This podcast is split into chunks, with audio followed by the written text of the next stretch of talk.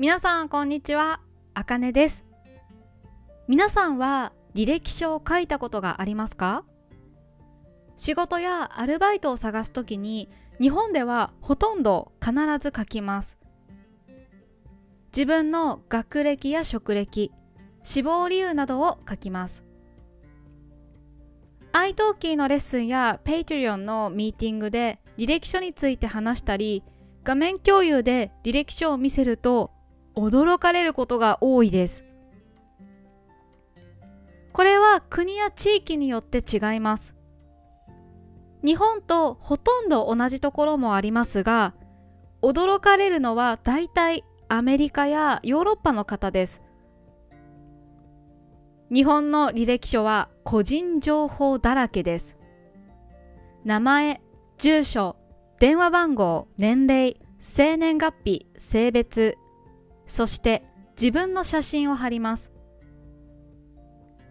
履歴書にこのようなことを書くのは日本では一般的なことだと思います。でもこれをアメリカ人やイギリス人の方に話した時にとてもびっくりされました。どうして性別を書く必要があるんですか？男性か女性かを書くなんて差別ですよ。とか、写真を貼るのはなぜですか？と聞かれました。私はこの質問にうまく答えることができませんでした。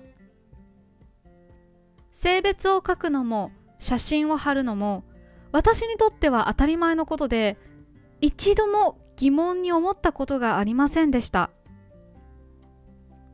だからえどうして写真を貼らないの？と逆に質問してみましたそうすると仕事をするときにその人の顔は重要ですか？重要なのは仕事の能力や何ができるかですと言われて私は何も言い返すことができませんでした。その通りだと思ったからです。履歴書というのは自分がどういう人間でこの会社でどのように活躍できるか自分の能力をアピールできるかを書くものですよね。確かになんで写真が必要なんだろうと初めて思いました。ある生徒さんは写真を貼ることは差別をすることです。その会社は肌の色で社員を選ぶかもしれないからです。と言いました。私にはこういう考えがなかったので、なるほど、そういうこともあるのか、と納得しました。自分が当たり前だと思っていることは時々他の人にとっては全然違うということもあります。でもそれは人から聞いたり何かを読んだりして初めてわかることですよね。私は日本語教師になってこのような場面に遭遇することはよくあります。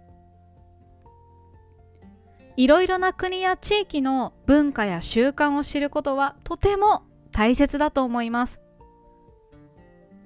どちらがいいとか悪いとかを話すのではありません。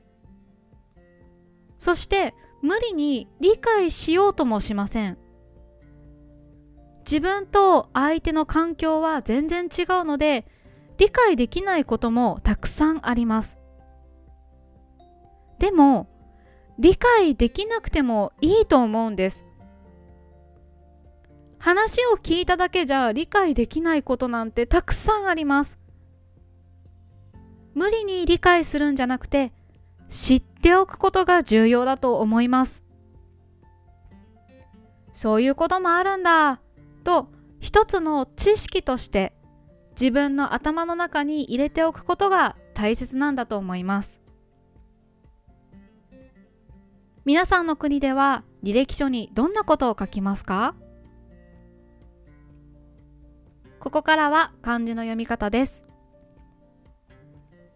履歴書履歴書。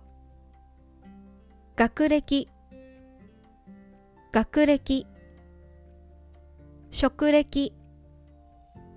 職歴。個人情報。個人情報。生年月日。